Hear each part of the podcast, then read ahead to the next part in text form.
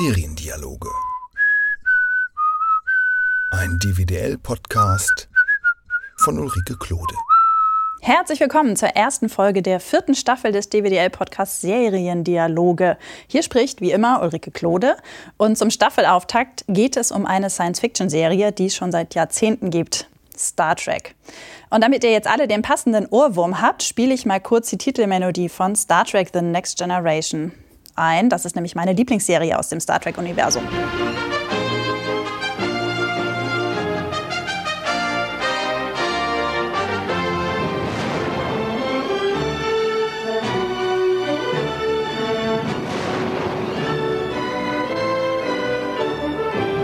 So, jetzt sind wir alle hier in Star Trek-Stimmung und auch äh, mein Gast hat eben eifrig mitgewippt, als wir das gehört haben.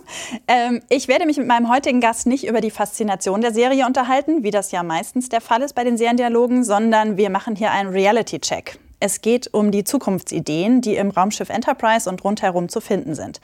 Mein Gast ist doppelter Experte auf dem Gebiet. Metin Tolan ist sowohl Trekkie, also Fan der Serie, als auch Professor für experimentelle Physik an der TU Dortmund. Hallo, Herr Tolan. Schön, dass Sie Zeit haben für unseren kleinen Reality-Check. Hallo, Hüchen. Moment, ich hatte ja auch eine kleine Begrüßung auf Klingonisch vorbereitet. Ah, Jetzt bin ich ja. gespannt, was Sie sagen. Nuk nech. Äh, ja, ich bin des Klingonischen nicht mächtig. Ich äh, muss gestehen, äh, es gibt aber den Übersetzer von Microsoft, Bing. Da können Sie Klingonisch, Deutsch, Deutsch, Klingonisch tatsächlich übersetzen lassen. Ja. Ich dachte, da in Ihrem Buch die Danksagung auf Klingonisch ist, dachte ich, Sie können Klingonisch. Richtig, die habe ich nämlich genau von dem Übersetzer übersetzen lassen und bin deswegen beim Klingonischen nicht so perfekt. Ich muss aber gestehen, ähm, ich bin ja Physiker geworden. Das hatte auch ein bisschen was damit zu tun, dass ich es mit Fremdsprachen auch in der Schule nie so gut äh, um konnte. Also ich freue mich, dass man es halbwegs zu Englisch gebracht hat. Äh, Klingonisch ist, glaube ich, auch von der Grammatik her noch mal schwerer, weil zum Beispiel die Klingonen offenbar kein Passiv haben in ihrer Oh, Sprache, okay. weil das sind ja sehr aktive Menschen. Das heißt, sie müssen alles wirklich in einer aktiven, direkten Rede ausdrücken. Und das macht das Klingonische auch noch mal komplizierter. Und deswegen muss ich gestehen, ich habe nicht mal versucht, äh, Vokabeln zu lernen, weil mir das dann dachte ich mir, oh, da bist du sofort raus und habe bei meiner in der Danksagung meines Buches tatsächlich den den Bing Übersetzer angeworfen. Das habe ich da aber auch zitiert. Genau, da kommen wir direkt schon ähm, zu dem Punkt. Sie haben nämlich, Sie beschäftigen, sich seit Jahren ähm, mit der Technik, die in, bei Star Trek dahinter steckt. Sie halten Vorträge dazu, Sie bauen das in Ihre Seminare und Vorlesungen ein und Sie haben eben sogar ein Buch darüber geschrieben. Das heißt, in Star Trek scheint also für Physiker einiges drin zu stecken. Ähm, reden wir doch einfach mal über ein paar konkrete technische Visionen, die man da in der Serie sieht. Fangen wir mit dem Beamen an. Ich finde ja, wie viele andere Star Trek-Gucker vermutlich auch, das Beamen total spannend. Ist denn eine solche Art des Transports wirklich realistisch? Also vielleicht mal äh, vorne vorneweg erstmal. Ich bin also Bahnfahrer und wünsche mir deswegen das Beamen umso mehr, wie wahrscheinlich Millionen anderer Kunden der Bahn, äh, dass das äh, Beamen endlich mal erfunden wird. Und vielleicht auch noch eine weitere Bemerkung. äh, Es ist tatsächlich so, dass ganz viele Physiker sich für Star Trek interessieren. Und das hat schon den Grund, dass es erstens im Weltall spielt, weil das ist schon mal ein Thema, was Physiker auch nochmal besonders interessiert, aber eben, weil die eine Sprache wählen und weil die Serie von der physikalischen Seite her wirklich extrem gut gemacht ist. Das muss man wirklich konstatieren. Die wollen ja ein, die wollen eigentlich eine Serie machen und Menschen unterhalten und Geld damit verdienen und machen trotzdem gute Physik. Ähm, und dann muss man noch vorneweg, um Ihre Frage zu beantworten, zwei Sachen unterscheiden. Also die erste äh, Sache, die man, äh, die man sagen muss, ist, wenn wir uns über technische Sachen unterhalten, verstößt diese Technik, die da geschrieben wird, gegen unsere Naturgesetze, wie wir sie bisher erkannt haben. Wenn sie das täte, dann wird sie nie realisiert werden. Weil unsere Naturgesetze, die die Physiker erkannt haben, die man entdeckt hat, die gelten immer und ewig. Die kann man nicht einfach ausschalten oder so. Das heißt, Ja. Das heißt, es ist auch davon auszugehen, dass die Naturgesetze in jeder Ecke des Universums gelten. Da sind wir Physiker sehr arrogant. In jeder Ecke des Universums und zu jeder Zeit. Ah, okay. Also mehr geht nicht. Ein Naturgesetz ist ein Naturgesetz, weil es in der gesamten Natur, im gesamten Universum zu jeder Zeit gilt. Es kann sein, dass wir noch zusätzliche Naturgesetze entdecken. Das wird sicher so sein. Es kann auch sein, dass bestimmte Naturgesetze in ihrer Gültigkeit nicht mehr ganz so, äh, nicht ganz so absolut sind, wie man es mal gedacht hat. Aber trotzdem, ein erkanntes Naturgesetz ist ein Naturgesetz, da können wir nichts gegen machen. Ja? Okay. Das ist quasi von Gott gegeben. So kann man sich das vorstellen. Wenn also eine Technologie gegen ein solches erkanntes Gesetz verstoßen würde, dann würden wir sagen, das ist nicht mal Science Fiction, das ist reine Fiction. Mhm. Wenn das nicht der Fall ist, heißt das immer noch nicht, dass man das dann realisieren kann, sondern dann weiß man, was man tun müsste, um sowas zu bauen. Mhm. Und dann kann man sich Gedanken machen, ja, wie lange wird das wohl noch dauern? Und jetzt kommen wir zum Beam. Das Beam besteht ja laut Star Trek daran, dass man mich in Strahlungsenergie verwandelt und irgendwo anders wieder sozusagen rematerialisiert. Aus der Strahlungsenergie kommt wieder Materie raus. Rein theoretisch und rein prinzipiell wissen wir seit 1905, dass das geht. So lange schon. Oh, so lange okay. schon. Denn, ja, also nur mal rein theoretisch mhm. jetzt. Denn die berühmteste Formel, glaube ich, die Einstein in seinem Relativitätstheoriewerk hervorgebracht hat, ist E gleich mc Quadrat. Mhm. Ich glaube, das kennt jeder. Mhm. Das E bedeutet eine Energie. Irgendeine Energie kann auch Strahlungsenergie sein. Das m ist die Masse eines Körpers und das c Quadrat ist das Quadrat der Lichtgeschwindigkeit. Das heißt, diese Formel sagt uns, dass eine Masse einer Energiemenge entspricht. Und zwar, dass es physikalisch gesehen sogar das gleiche ist. Das ist also, das heißt, ich könnte eine Masse verwandeln in Strahlungsenergie. Mhm. Vor 1905 hätte Ihnen jeder gesagt, geht nicht. Ja, aber wir haben ein neues Naturgesetz entdeckt und deswegen sagt man, geht. So, jetzt kommt aber der Haken an der ganzen Geschichte. Wenn Sie mich verwandeln würden in Strahlungsenergie, dann würde so viel Energie freigesetzt werden, wie die Bundesrepublik Deutschland, die ganze Bundesrepublik Deutschland in einem Jahr verbraucht. Also Wärme, Ui, Straßenverkehr, ja. alles, was unsere Kraftwerke produzieren, ein Jahr lang. Diese Energie würde frei werden. Ja, das liegt übrigens nicht an meiner zu großen Masse, sondern das liegt an dem Quadrat der Lichtgeschwindigkeit. Ja, da nur, nur, nur, damit da jetzt nicht bei, bei den Hörern irgendwelche falschen Assoziationen aufkommen. ähm, und das ist jetzt natürlich schon mal das erste technische Problem. Das heißt, wenn ich mich hier jetzt vor Ihren Augen auflösen würde, dann würde diese gigantische Energiemenge frei werden. Das sind ja mehrere Hiroshima-Bomben, zig Hiroshima-Bomben. Und dann müsste man sich vorstellen, wie kann man sozusagen diesen Raum gestalten, um das irgendwie abzufangen. Es erscheint technisch zumindest schwierig. Mhm. Umgekehrt wäre diese Energie dann in diesem ganzen Strahl drin. Dieser Strahl wäre natürlich ein Vernichtungsstrahl muss man auch klarerweise sagen. Dann müsste die Energie wieder rematerialisiert werden. Das geht allerdings auch nur, wenn man in der Nähe von Materie sich befinden würde. Den müssten Sie also auf Materie halten und dann kommt da wieder diese Zusatzmaterie raus. Theoretisch geht das, praktisch nicht vorstellbar, wie dieser große Energiestrahl, das, wie, wie man das auch nur annähernd technisch mhm. realisieren will. Das sind sozusagen die ersten kleineren Probleme. Das sind kleinere Probleme. Das sind die ersten kleineren Probleme. ja. Dann gibt es die, die weiteren gespannt. Probleme, die darin bestehen. Vorher muss man mich komplett abgetastet haben. Mhm. Und zwar, wie man bei Star Trek sagt, auf atomarem Niveau. Man muss genau wissen, wo sind meine Atome. Rein theoretisch wieder kann man heutzutage. Es gibt sogenannte Tunnelmikroskope, wo man mit einer ganz feinen Spitze sieht, da sitzen die Atome. Gut, das geht jetzt nur an der Oberfläche. Wir sind, bestehen aus drei Dimensionen. Das ist natürlich alles ein bisschen, bisschen schwieriger und komplexer. Aber rein theoretisch würde man sagen, geht das. Nur, sie kriegen nie genau raus, wo die Atome sind. Und jetzt kommt ein Naturgesetz. Die Heisenbergsche Unschärferelation. Mhm. Die Heisenbergsche Unschärferelation sagt uns nämlich, wir können nie genau den Ort eines Atoms bestimmen. Und das ist natürlich ein Problem. Wenn man mich jetzt wieder zusammensetzen will und man weiß gar nicht genau, wo meine Atome sind, wäre ich natürlich skeptisch. Und deswegen haben die Star Trek-Macher die Heisenberg-Kompensatoren erfunden. Und das wäre natürlich jetzt reine Fiction, weil die Heisenbergsche Unschärferelation, die übrigens vor 90 Jahren entdeckt wurde, ist eine Tatsache. Da können Sie gar nichts machen. Aber jetzt ist es wieder so, dass die Realität manchmal noch verrückter ist, als die Star Trek-Leute sich das ausgedacht haben. 1992 tauchten die Heisenberg-Kompensatoren übrigens in einer Next Generation-Folge das erste Mal auf. Und 1993 haben Physiker von IBM herausgefunden, naja, man kann diese Unschärferelation nicht kompensieren, aber man könnte sie fürs Beamen geschickt umgehen. Ach. Da nutzt man eine Subtilität der Quantentheorie aus und, äh, und das würde im Prinzip gehen. Und das ist das, was man heute unter Quantenteleportation versteht. Das hat man auch experimentell hinbekommen.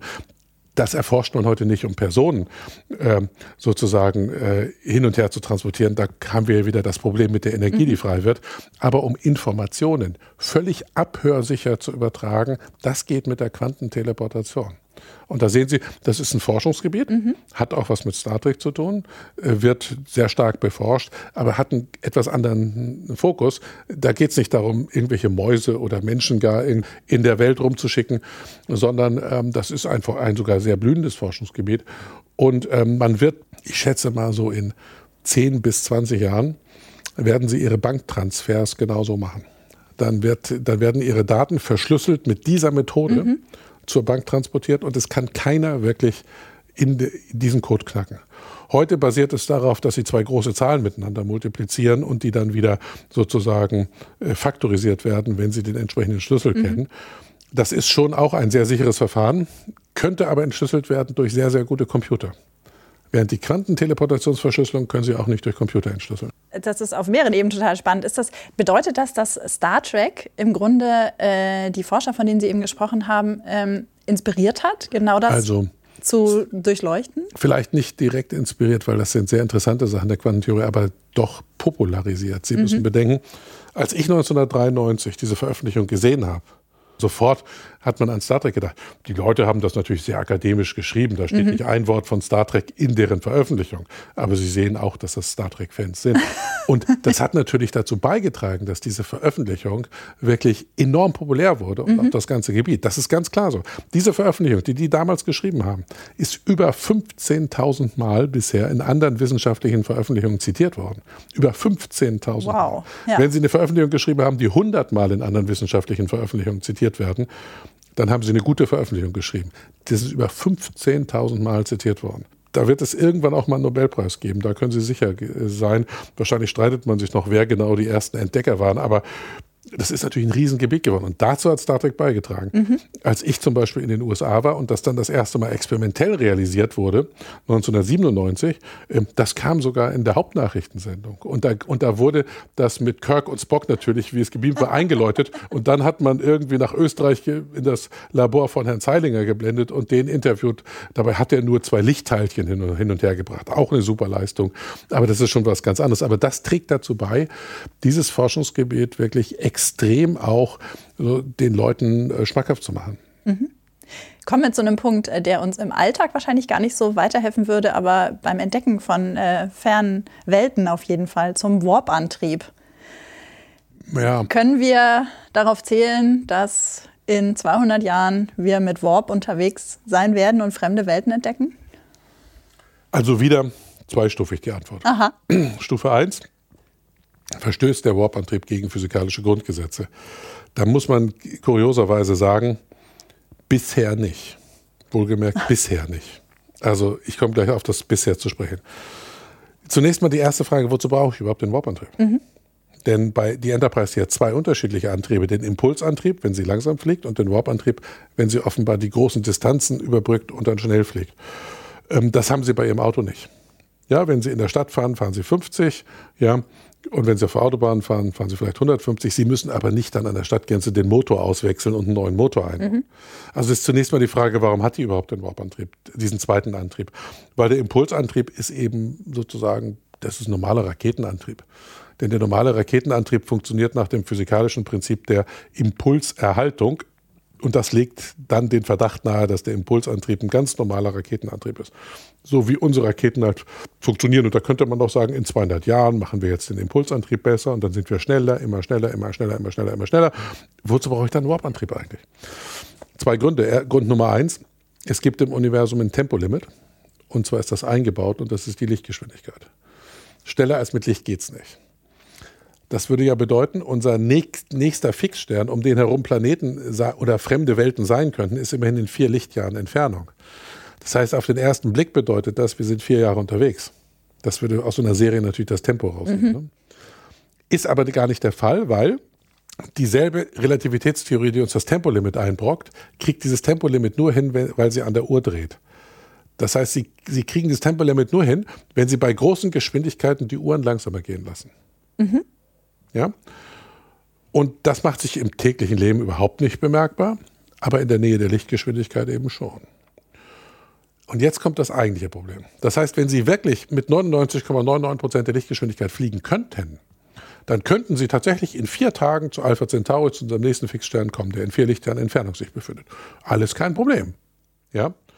Ähm, es wären auch wirklich nur vier Jahre auf ihre Uhr, äh, äh vier Tage auf ihre Uhr vergangen. Und wenn sie dann wieder zurückfliegen, fliegen sie auch in vier Tagen wieder zurück mit 99,99 Prozent der Lichtgeschwindigkeit. Wenn sie zurückkommen, sind also acht Tage vergangen. Auf der Erde sind aber acht Jahre vergangen. Mm, ja. Okay. So. Oder wenn sie 100 Lichtjahre entfernt ja. äh, zu, einem zu, einem Planeten geflogen wären und sie fliegen wieder zurück, sind 200 Jahre auf der Erde vergangen.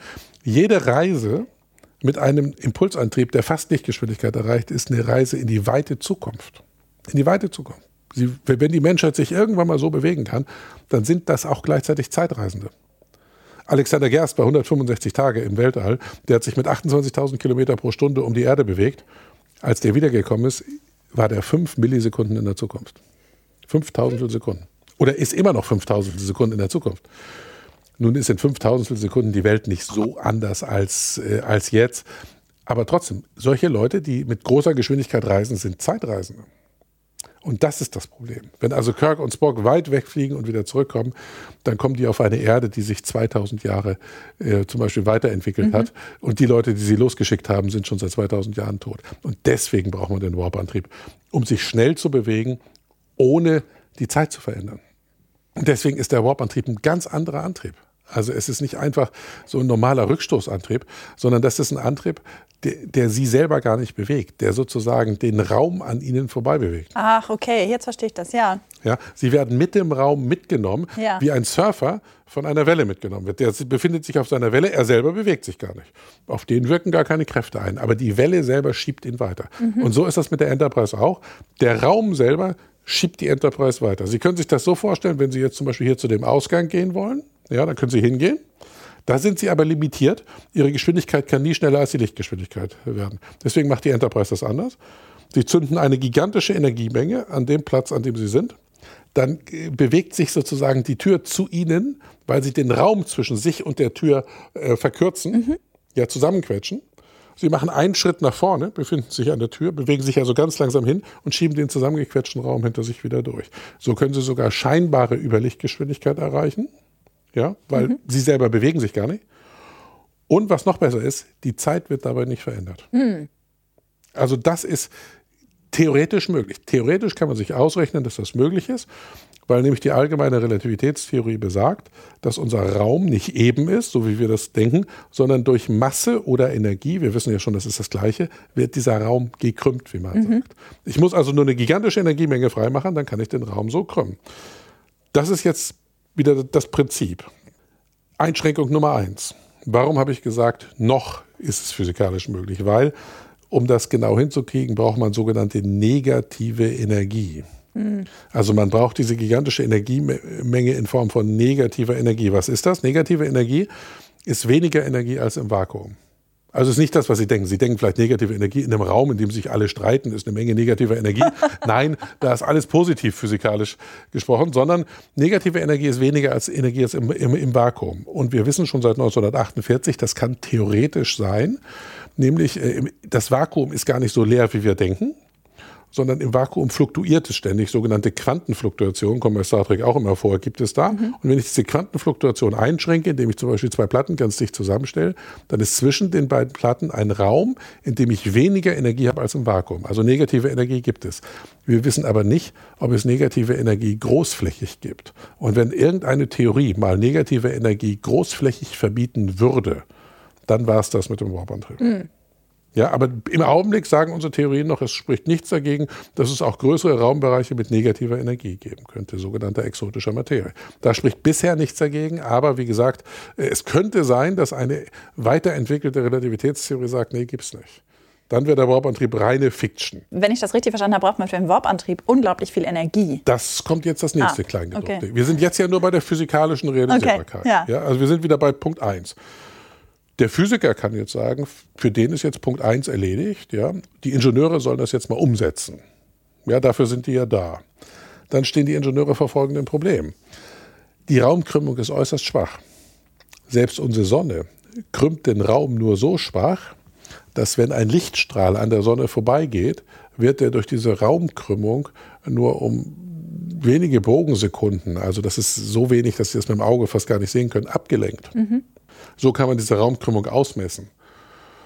Und wir bräuchten aber so einen richtig, richtig gekrümmten Raum. Die Tür soll sich ja sozusagen zu mir hinbewegen. Und das kann man erreichen, indem man einfach noch mehr Masse oder noch mehr Energie in einem, in einem sozusagen Gebiet vereinheitlicht, äh, äh, vereinigt. Es stellt sich jetzt heraus, Sie brauchen mindestens, mindestens eine Energiemenge, die 20 Mal unserer Sonne entspricht, um so einen Warp-Antrieb zu äh, realisieren. Und zwar äh, müssen Sie hier zum Vergleich nur wissen, unsere Sonne hat in den viereinhalb Milliarden Jahren ihrer Existenz bisher drei Promille ihrer Energie abgegeben. Drei Promille. Okay. Wir bräuchten aber nicht nur einmal die, die ganze Energie sofort, sondern 20 Mal. Also Sie müssen sich das so vorstellen, da stehen irgendwo 20 Sonnen rum, ja, so wie Briketts und die knallen Sie in Ihren Warp-Antrieb und dann können Sie einmal mit Warp fliegen. Das ist das Szenario. Und deswegen würde ich sagen, praktisch wieder etwas schwieriger umzusetzen. Äh, aber wie gesagt, vielleicht sind unsere Ingenieure so findig, dass sie das irgendwann mal hinkriegen.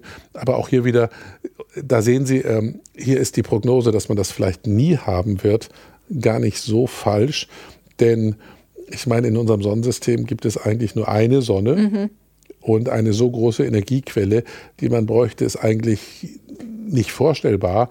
Und man kann sich wiederum ausrechnen, mit weniger Energie geht es nicht, weil man diese Raumkrümmung ja. braucht.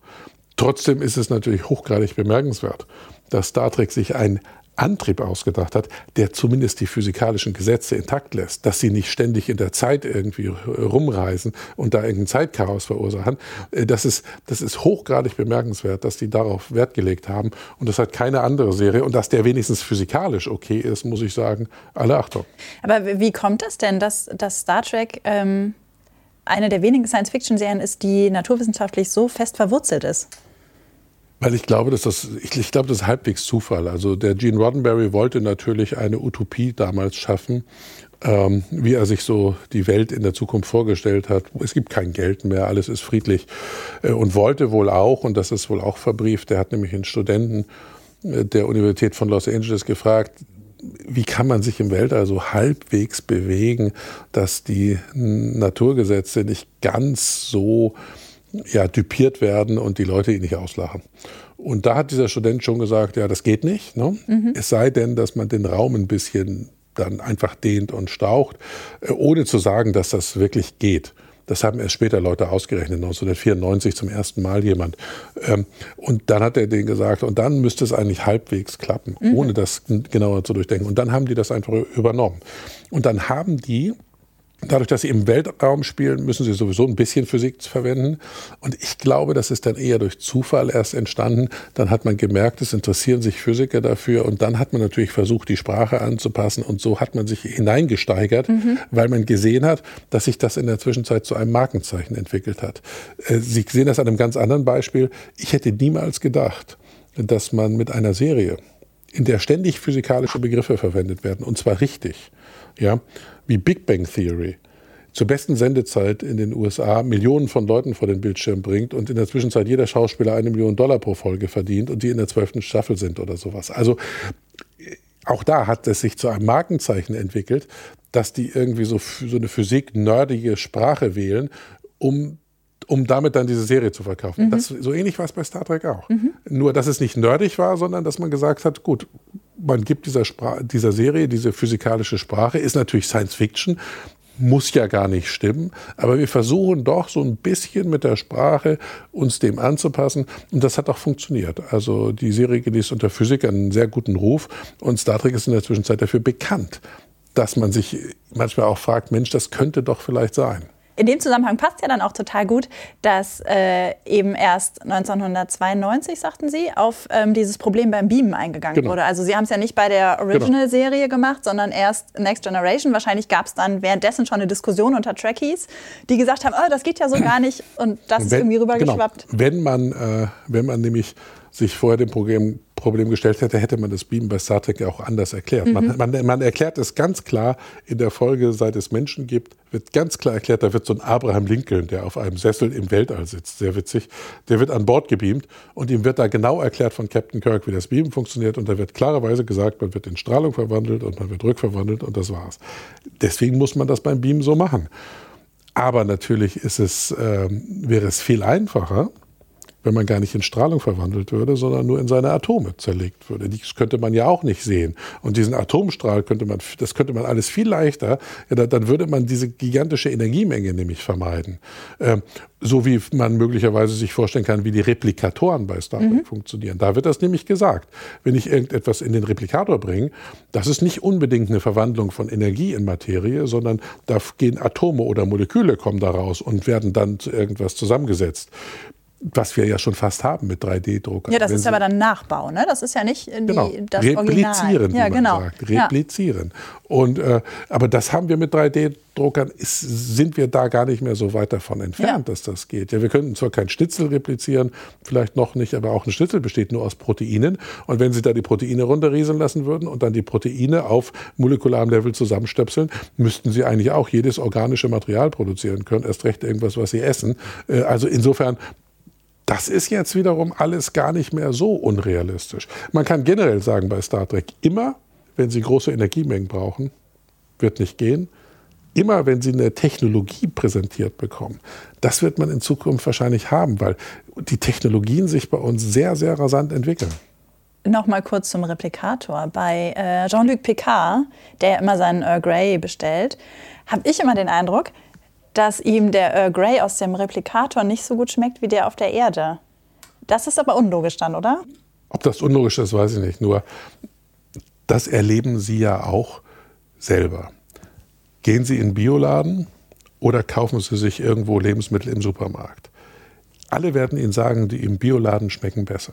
In Wirklichkeit weiß man aber durch Untersuchungen, dass es letztlich das gleiche Lebensmittel ist. Und trotzdem sagen Ihnen die Leute, es schmeckt besser, weil man irgendwie das Gefühl hat, es ist natürlicher.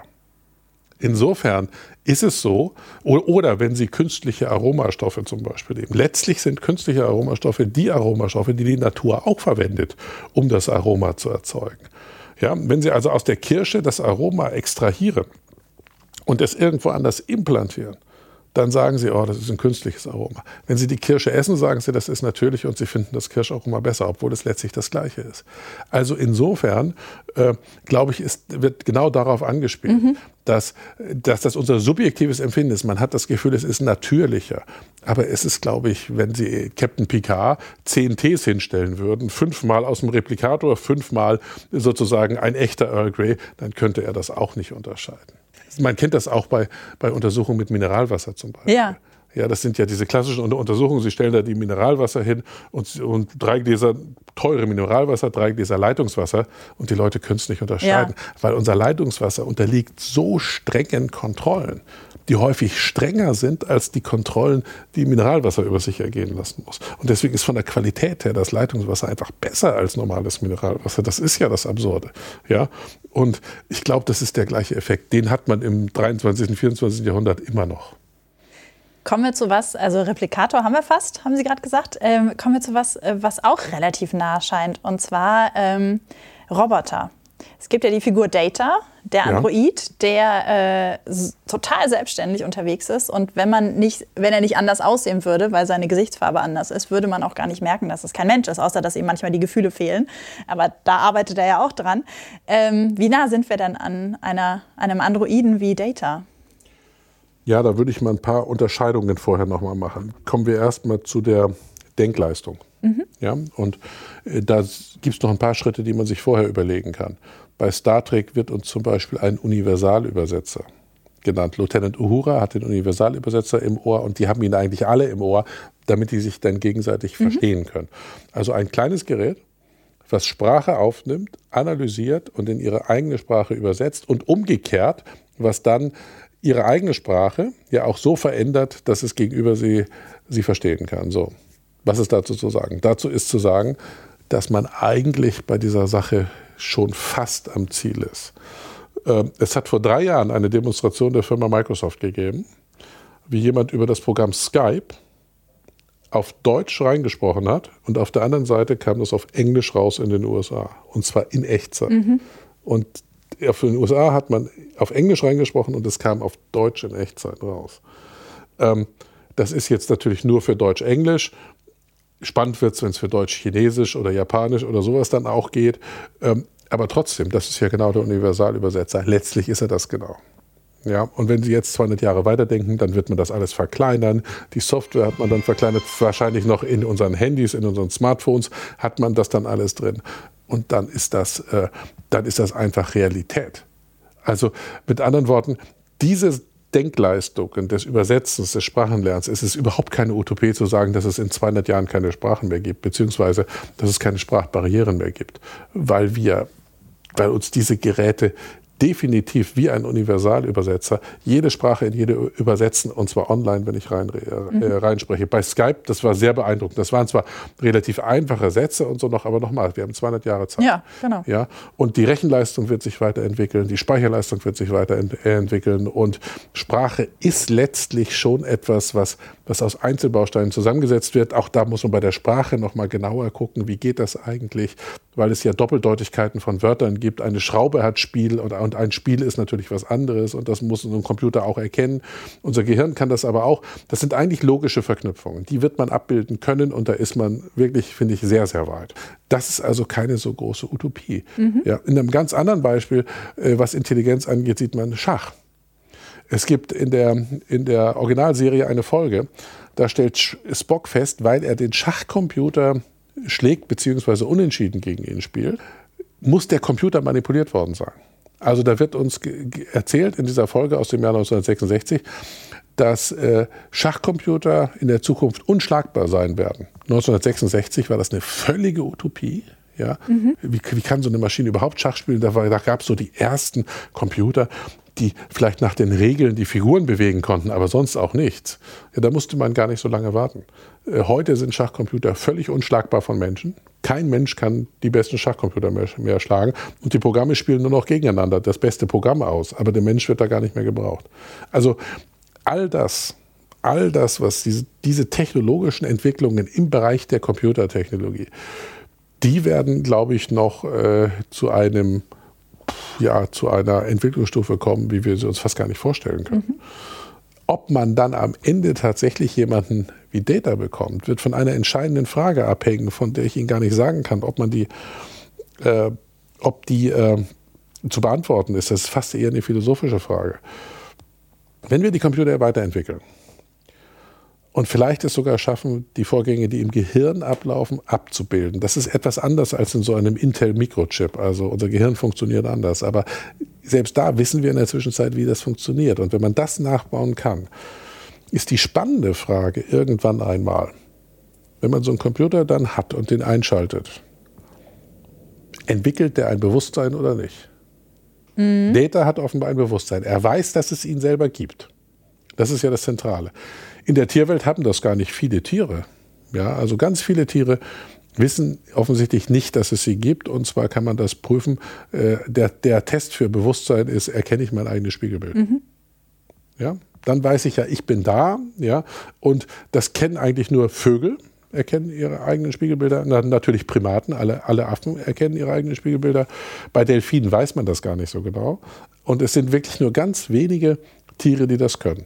Und die spannende Frage wird sein, weiß ein Computer irgendwann mal, dass er selber da ist?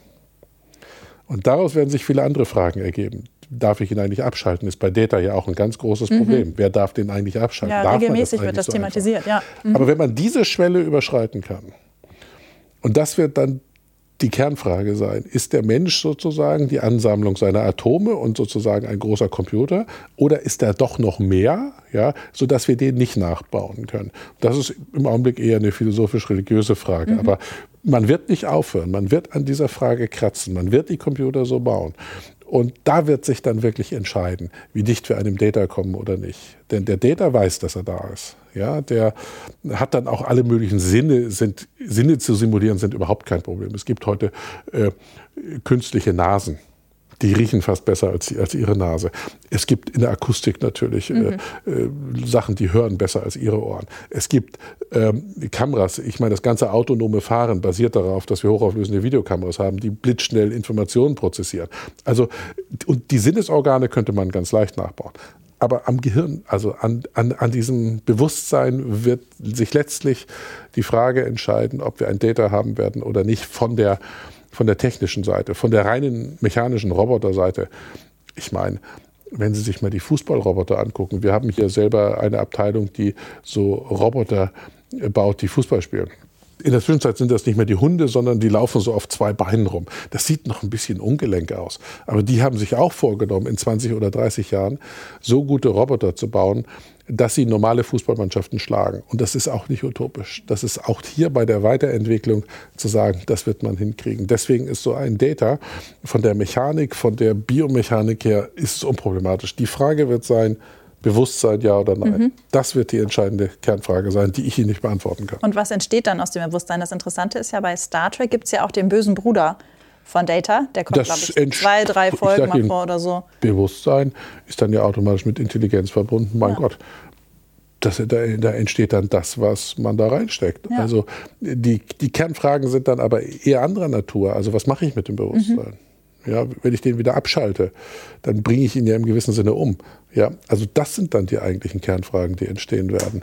Ähm, nee, aber doch, das, was ich halt auch spannend finde, ist, ähm, wie, wie ähm, lenke ich dieses Bewusstsein? Sie meinen, ob die, also deswegen ob, ob die Roboter böse werden? Grade, genau, sagte ich gerade, diesen bösen Bruder, der ja, von dem er versucht ja. wurde abzuschalten und dann hat er trotzdem ja. sein Eigenleben. Die Menschen sind ja auch nicht von Natur aus böse ja. geworden, sondern äh, bei uns hat sich ja sozusagen, das ist ja alles Überlebensinstinkt, mhm. der sich aus der Natur im Rahmen einer Evolution, die ja sehr ungnädig ist, ähm, herauskristallisiert hat. Erst wir Menschen haben ja mit unserem Gehirn dann auch gelernt, genau das Gegenteil zu tun, nämlich nicht mehr jeden zu verdrängen. Und deswegen da habe ich jetzt eher Hoffnung, dass da nicht, dass da nicht böse Computer mhm. rauskommen sollten. Warum eigentlich? Ja, also die haben ja keinen Selektionsdruck. Ja, also äh, und, und letztlich ist das, was den Menschen sozusagen aggressiv, feindselig etc. macht, wohl noch der Selektionsdruck, der in den Menschen drin ist, als sie vielleicht noch nicht so weit entwickelt waren. Und, äh, und dann, als man, als der Mensch so entwickelt war, kann er es sich ja auch erlauben, ich hätte fast gesagt, großzügiger zu werden.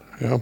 Und äh, da besteht eigentlich kein Grund anzunehmen, dass der Roboter, den man baut, gleich böse wird letztlich ist es ja so, der wäre ja ein, ein, Kind sozusagen. Also mhm. ein Kind, was auf die Welt kommt, ist ja auch nicht von Natur aus böse. Ja, also da bin ich gar nicht pessimistisch.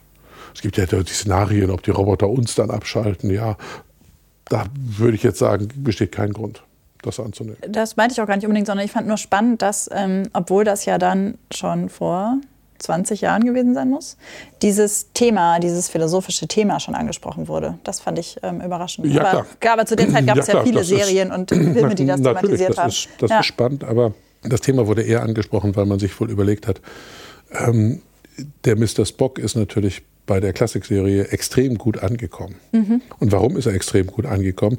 Weil er so ein Außenseiter war. Ja. So. Nochmal ein Vulkanier wäre irgendwie einfallslos gewesen. Ja. Dann, ja, die Klingonen wollte man als Freunde in der Zwischenzeit darstellen, weil die Serie ja auch so in der Zeit spielt, wo der Kalte Krieg langsam wärmer wurde, hätte ich mhm. was, also, naja, oder, oder ganz abgeflaut ist. Und deswegen wollte man wohl keinen Klingonen nehmen. Und dann hatte man sich überlegt, was könnte man denn sonst nehmen? Und da ist bot sich natürlich ein Roboter ja. an. Ja, ich, ich glaube eher, dass man so einen Charakter schaffen wollte, der so ganz außerhalb ist. Mit dieser Emotionslosigkeit hat man schon bei Mr. Spock gute Erfahrungen mhm. gemacht, fand das Publikum super, auch mit diesem analytischen Denken. Ja, und wenn man keinen Vulkanier nimmt, dann nimmt man halt einen Roboter. Ja, okay. Und daraus haben sich dann verschiedene Geschichten entwickelt, die, denke, weil er einfach ich, da war. Ich denke, das ja. ist eher der Hintergrund, als dass man da schon irgendwelche Robotertechnik oder äh, Computertechnik voraussagen mhm. wollte. Sie sagten gerade, der Selektionsdruck ist ja eigentlich gar nicht mehr so groß. Trotzdem gibt es ja immer wieder kriegerische Auseinandersetzungen bei Star Trek. Besonders hinterhältig die Romulaner. Die haben ja diese Tarntechnologie, also quasi sind die Raumschiffe unsichtbar. So. Ähm, werden wir jemals in der Lage sein, uns so zu tarnen, dass uns niemand sehen kann? Oder ist es dann doch eher so Zaubererwelt wie bei Harry Potter, dass wir so einen Nö, Mantel ist, überwerfen? Äh Vielleicht erstmal, ich glaube, äh, bei Star Trek wird auch nur das geschildert, was es hier auf der Welt auch gibt. Auch da hat man Misstrauen gegenüber anderen, die man nicht so gut kennt und äh, sowas führt dann zu kriegerischen Auseinandersetzungen. Das wird vielleicht im Weltall nicht anders sein als auf der Erde. Also auch hier haben wir ja, leben wir jetzt nicht auf einem Hort des Friedens, also zumindest noch nicht. Also insofern glaube ich, das ist ganz normal. Mhm. Zu der Tarntechnologie ist zu sagen, das gehört auch wieder zu den technologischen Sachen, bei denen man durchaus sagen kann, ähm, alles, was ja Technologie ist, könnte man ja vielleicht erreichen. Wenn man die Tarntechnologie so erreicht, wie sie vielleicht ursprünglich bei Star Trek mal geschildert wurde, als das nämlich das erste Mal beschrieben wurde, äh, hieß es durch selektive Krümmung von Licht und da deutet man darauf an, dass das auch durch Raumkrümmung passiert. Das ginge auch, durch den Raum so zu krümmen, dass das Licht um das Raumschiff rumgeht. Nur wir hatten vorhin ja gesehen, mit, mit, mit, mit welchem Energieaufwand mhm. man das macht. Also insofern scheidet das dann in der technischen Umsetzung aus. Nur man weiß heute, dass man das auch anders hinkriegt. Denn warum sieht man einen Gegenstand? Aus, aus, aus, aus drei Gründen sieht man einen Gegenstand oder sieht man ihn nicht. Grund eins ist, Licht wird vom Gegenstand reflektiert. Grund zwei ist, der Gegenstand befindet sich vor irgendetwas, was er abdeckt und ich, ich kann das dahinter nicht mehr sehen und schließe daraus, davor muss sich was mhm. befinden. Oder, also das sind die beiden, die beiden wesentlichen Sachen. Das Licht wird entweder reflektiert von dem Gegenstand oder Licht geht von dem Gegenstand selber aus. Das Reflektieren von Licht kann man unterdrücken.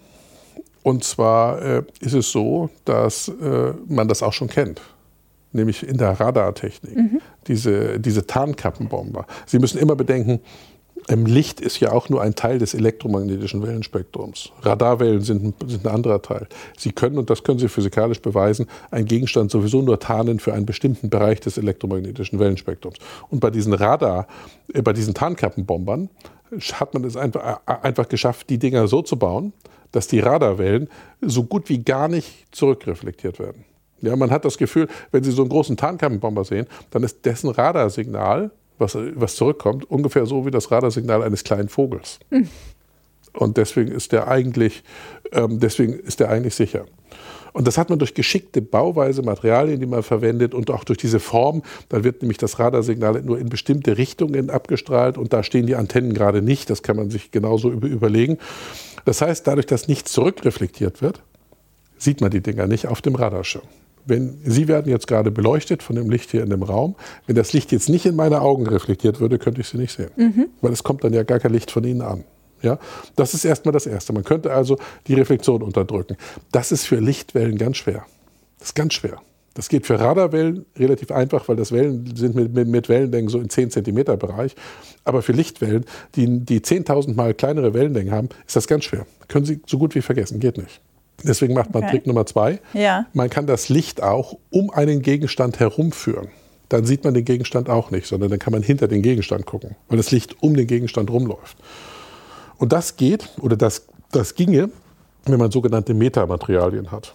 Das sind spezielle Materialien mit speziellen optischen Eigenschaften. Und diese Materialien hat man, so, die erforscht man seit so 10, 20 Jahren. Allerdings sind diese Materialien, die bestehen aus so kleinen Chipstrukturen und die funktionieren nur dann für die entsprechende Wellenlänge, die so groß ist wie diese Chipstrukturen, die man baut.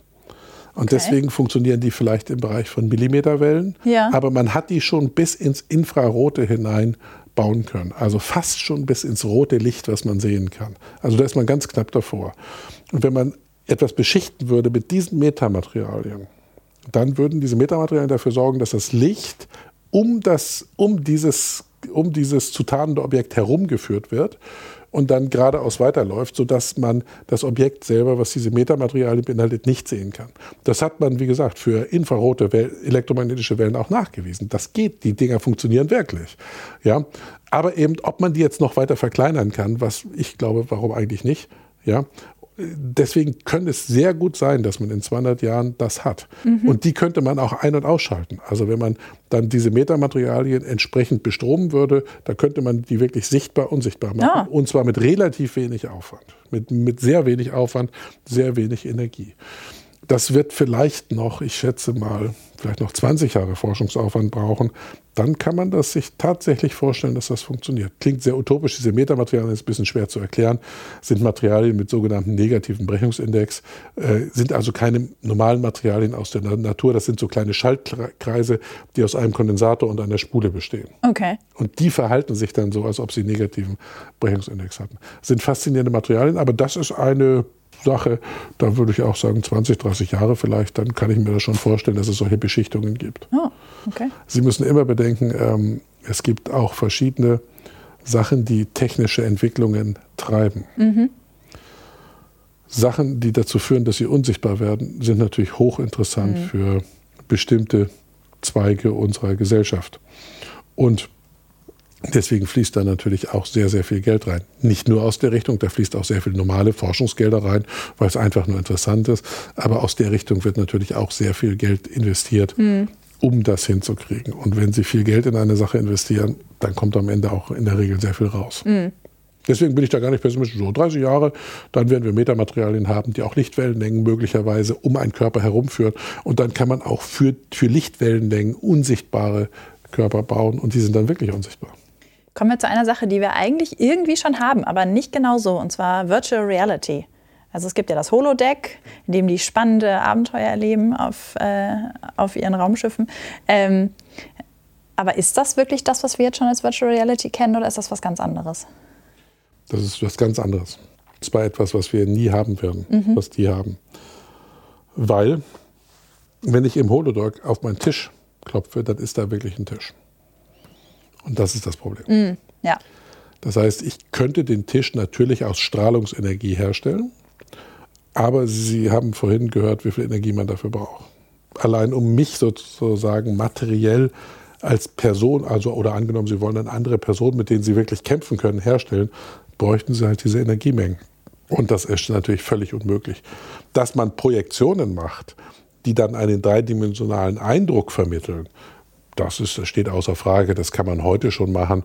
Ähm, zwar kann man noch keine holographischen Filme machen, noch nicht, weil das immer noch zu langsam ist, aber das wird man auch bald hinkriegen, wenn die Datenverarbeitung schneller ist. Heute macht man das mehr so mit Projektionen, die dann so dreidimensional wirken. Äh, über 3D-Filme im Kino brauchen wir uns gar nicht zu unterhalten.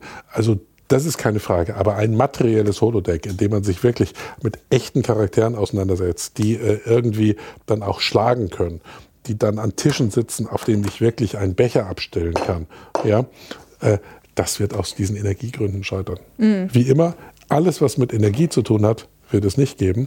Alles, was nicht mit Energie und nur mit Technologie zu tun hat, wird es irgendwann mal geben. Das heißt, der Name Holodeck ist dann auch irreführend, weil es der ist irreführend, weil es ist eigentlich ein Deck, in dem ich eine virtuelle äh, Nein, nicht nur eine virtuelle, eine echte, eine echte. Realität mhm. erzeuge. Ich erzeuge eine echte Realität. Eine Parallelrealität dann. Ja. Das Virtuelle daran ist nur, dass offenbar man sagt, diese ganzen Figuren, die sich da drin bewegen, werden vom Computer gesteuert. Ja. Das sind quasi kleine Datas. Mhm. Ja? Das ist vielleicht das, was die Rechenleistung braucht. Aber eigentlich wäre es tatsächlich so, dass wenn Sie auf den Knopf drücken und dann entsteht da hinten eine Bar mhm. aus dem Nichts. Und zwar eine materielle Bar, weil ich mich daran setzen kann. E gleich mc Quadrat. Theoretisch geht das, aber die Energiemengen sind so unendlich gigantisch, dass es dann doch wieder ausschaltet. Mhm. Das heißt, es gibt dann doch viele Dinge, die an den Energiemengen scheitern würden, wenn man Alles, sich Star Trek anguckt. Haben, wofür sie Energie brauchen. Ein Phaser. Ja. Also eine kleine Handfeuerwaffe, mit der sie einen Stein auflösen können. Ja, Sie können sich umgekehrt wieder ausrechnen, wie viel Energie brauche ich, um einen Stein mhm. aufzulösen. Kommt auch wieder ein mittleres Kraftwerk raus. Mhm. Um die Energie eines mittleren Kraftwerks in so einen kleinen Handfäser zu integrieren, erscheint nicht nur unmöglich, das können Ihnen viele Leute sagen, das wird man auch nicht in den Griff kriegen, das ja. geht nicht. Also letztlich alles, was irgendwie ähm, mit Energie zu tun hat, wird schwer zu realisieren sein, weil man immer für solche fantastischen Sachen so große Energiemengen braucht. Star Trek erweckt ja auch den Eindruck, dass es überhaupt kein Problem ist, jahrelang an einem Raumschiff, auf einem Raumschiff zu leben. Ne? Dass, man das, dass das keine Folgen ja. für den Körper hat. Weil es dort keine Schwerelosigkeit gibt in diesen Raumschiffen, die da gezeigt werden. Ja. Ähm, die reden da von künstlicher Gravitation. Ja. Das ist Quatsch, oder? Das kann ich Ihnen nicht erklären. Künstliche Gravitation kann es sogar nach den Gesetzen der Physik gar nicht geben. Ja. Das muss man so hart sagen. Äh, das heißt, das ist eigentlich natürlich ein Fake, das müssen die natürlich machen. Äh, wenn man denn mal so weit ins Weltall reisen ähm, können würde, dann würde man das so machen, wie man das bei Odyssee 2001 gesehen hat. Das Raumschiff würde rotieren. Man mhm. würde durch die Zentrifugalkraft eine künstliche Gravitation erzeugen und das geht auch. Das, würden, das würde auch funktionieren. Wir würden auch fast gar nicht feststellen können, ob das Gravitation ist oder Zentrifugalkraft. Also ob mich jetzt hier gerade die Erdanziehung anzieht oder ob das eine Zentrifugalkraft ist, die mich auf die Erde drückt. Dafür haben wir gar, keine, gar kein Sinnesorgan, mhm. um das zu entscheiden. Wenn ich mich dann bewegen würde, würde ich schon merken, dass ich in einem rotierenden Raumschiff mich befinde. Dann gibt es noch weitere Kräfte, die das Gehen dann ein bisschen schwieriger machen. Aber solange ich mich nicht bewege, würde das, würde das keinen Unterschied machen und dann könnte ich das auch verkraften. Dann hätte ich auch wirklich äh, sowas wie künstliche Schwerkraft und mein Körper müsste sich nicht an was anderes gewöhnen. Und angenommen, es gelingt der Menschheit irgendwann mal weit weg zu fliegen mit großen Raumschiffen, dann werden die sich drehen, um künstliche mhm. Schwerkraft sozusagen. 100 Prozent. Das ist dann, das ist dann sozusagen das kleinste Problem. Wenn man den Antrieb hat, dass man weit weg kann, dann kriegt man das Raumschiff auch noch gedreht. Ja. Das ist bei Odyssee 2001 gut dargestellt worden. Das ist jetzt, ähm, jetzt bei dem Film, der letztens im Kino war, auch gut dargestellt worden. Passengers heißt der, äh, da ist das sehr gut dargestellt worden. Bei Star Trek hat man darauf einfach verzichtet. Da ist noch ein anderes Kuriosum übrigens. Wenn sich da zwei Raumschiffe treffen, dann treffen die sich ja immer so, dass die sich in einer Ebene treffen. Ja. Die müssten sich doch eigentlich, das eine müsste doch vielleicht nur auf dem Kopf sein und das andere, äh, ja, das heißt also, es gibt doch keine Ebene, die da bevorzugt ist. Trotzdem treffen die sich immer so, dass die sich sozusagen auf Augenhöhe treffen. Das ist ja auch eigentlich kurios. Aber ja. mein Gott, ein bisschen was muss man halt auch zugestehen, dass das eine halbwegs sinnvolle Serie halt wird. Ne? Gibt es denn irgendwas, wo Sie sagen würden, das ist jetzt aber richtiger Quatsch? Das hätten die auch mal weglassen können? Also weglassen. Oder das, oder das stört Sie daran? Nö, mich, muss ich ganz ehrlich sagen, eigentlich stört mich da, mich stört da eigentlich herzlich wenig dran. Ich habe einmal ausgerechnet, und das ist ja auch der Titel meines Buches, äh, dass an einer Szene man wirklich ausrechnen kann, dass die Enterprise 158 Kilo wiegt, inklusive Besatzung. Das ist natürlich ein bisschen Die wenig. haben doch mehrere hundert Leute an Besatzung, oder? Ja. 400 oder so, ne? Also natürlich ein bisschen wenig. Ja. Also, wenn ich auf so einer Enterprise wäre, gut, dann wären da noch nicht 158 Kilo, aber um mich herum wäre ja noch ein bisschen was. Also insofern, also äh, das ist natürlich ein bisschen wenig, aber äh, das kann man vielleicht erklären, weil da die, die Trägerheitsdämpfer eingeschaltet sind. Ja.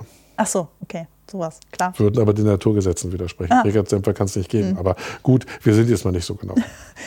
ja, vielleicht wird ja noch was erfunden. Genau. Derzeit steht ja eine neue Star Trek-Serie in den Startlöchern. Star Trek Discovery soll sie heißen. Ja. Ähm, wären Sie da gerne als Berater dabei gewesen oder waren Sie vielleicht sogar als Berater dabei? War nicht als Berater dabei und ich weiß nicht, ob ich da gerne dabei gewesen wäre. Man muss es letztlich etwas nüchterner sehen.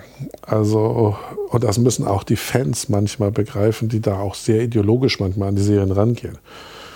Diese Serie wird produziert, um damit Geld zu verdienen. Punkt. Das ist zunächst das Haupt, der Hauptzweck dieser Serie. Und wenn damit kein Geld verdient wird, wird es auch keine Serie mehr geben. Mhm. Das müssen alle Fans immer wissen. Also dem hat sich zunächst mal alles unterzuordnen. Und wenn dann man dann dabei dann auch noch ein bisschen gute Physik reinbringt, ist das ja gut. Aber ich würde die, die Statikmacher geradezu davor warnen, da zu viel Physiker zu involvieren, mhm. weil in erster Linie muss die Geschichte, die erzählt wird, gut sein. Die muss gut sein, die muss spannend sein. Ich erinnere an die Borg-Doppelfolge uh, The Best of Both Worlds, ähm, die, wo Captain Picard dann auch ja, zum Borg wird. Die war toll. Ja. Das ist natürlich, das ist ja fast schon ein Kinofilm. Ja. Ja, da sage ich jetzt Physik ist mir jetzt erstmal egal, das ist fast ein Kinofilm. Ja? Solche spannenden Folgen muss man machen. Mhm. Und wenn man dafür die Physik opfern muss, dann muss man halt die Physik opfern. Die Physik steht nicht an erster Stelle bei einer solchen Serie. Das muss man sich immer wieder vor Augen führen. Und äh, dann, und dann kann man die Physik gut einfließen lassen. Das machen die aber. Insofern glaube ich nicht, dass sie mich da brauchen. Ähm, und äh, die werden es wieder gut machen, da bin ich von überzeugt. Das ist, wie gesagt, das ist ja so ein kleines Markenzeichen auch von Star Trek. Und ich werde sie mir auch angucken, die Serie. Ja gut, dass Serien von Wissenschaftlern beraten werden oder die Serienmacher sich beraten lassen, das kommt ja oft vor. Also auch Big Bang Theory, was ja, Sie vorhin ja, schon angesprochen haben, würde ja sonst gar nicht funktionieren. Ähm. Naja, das würde, ja, nein, das würde deswegen nicht funktionieren. Doch, es würde schon funktionieren, weil ja 99 Prozent der Zuschauer gar nicht verstehen, was da gesagt wird. Aber dieses eine Prozent, mhm versteht, dass es richtig ist, was da gesagt ja. wird. Wenn Sheldon Cooper die Schrödingersche Katze erklärt, dann ist das richtig. Wenn sie ganz am Anfang, es beginnt mit dem Doppelspaltexperiment, was sie erklären, das ist richtig, was sie da erklärt. Es ist als Physiker, sage ich, es ist alles richtig, was sie erklären. Aber das versteht eh nur ein Prozent. Also die Serie würde auch funktionieren, wenn die irgendeinen anderen Quatsch reden. Nee, ich glaube, sie wäre da nicht so populär geworden. Das glaube ich nicht. Weil er sich schnell rumgesprochen hätte, ah, das, das ist ja, die tun ja nur so. Wen interessieren ja. den Physiker? Ich, also, fand das, ich fand das total cool, dass ich das Gefühl habe, ich lerne von dieser Serie noch was. Ja, Doppler-Effekt und so. Sie hätten das eigentlich gar nicht sonst. Die hätten sich ja nur die Aura umgehen. Also sie hätten es nicht so genau machen müssen. Ja.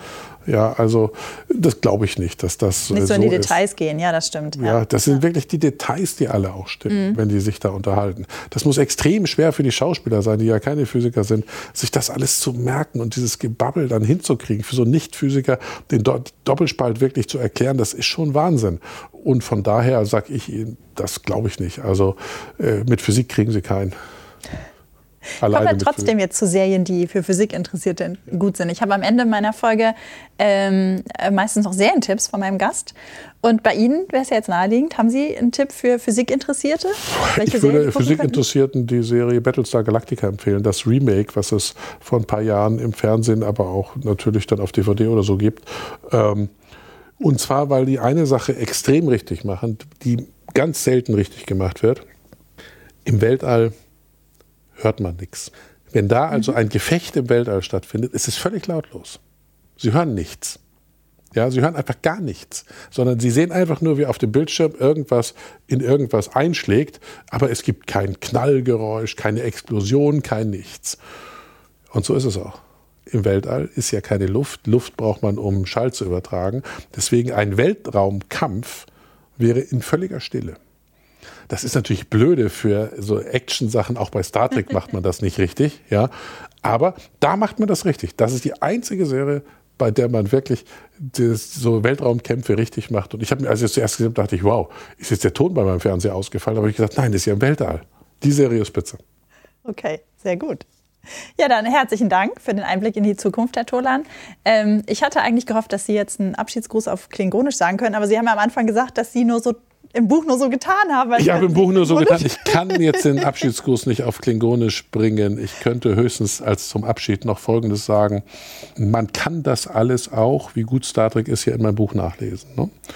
Und wenn man das tut und sich das Buch kauft, dann unterstützt man damit nicht notleidende Professoren sondern sämtliche Einnahmen des Buches kommen unseren Physikstudenten hier an der TU ah, Dortmund zugute, okay. und zwar in Form von Stipendien. Ich verlinke das Buch auf jeden Fall in den Show Notes. Dann kann sich das jeder Wunderbar. sofort bestellen. Nächsten Freitag gibt es wieder eine ganz normale Seriendialoge-Folge mit einer Frau aus der Serienbranche. Bis dahin, frohes Gucken. Ach ja, und zum Abschied jetzt noch der Gerechtigkeit wegen, weil ich am Anfang die Titelmelodie von The Next Generation gespielt habe, kommt jetzt noch die Titelmelodie von der Original-Serie Raumschiff Enterprise. Viel Spaß!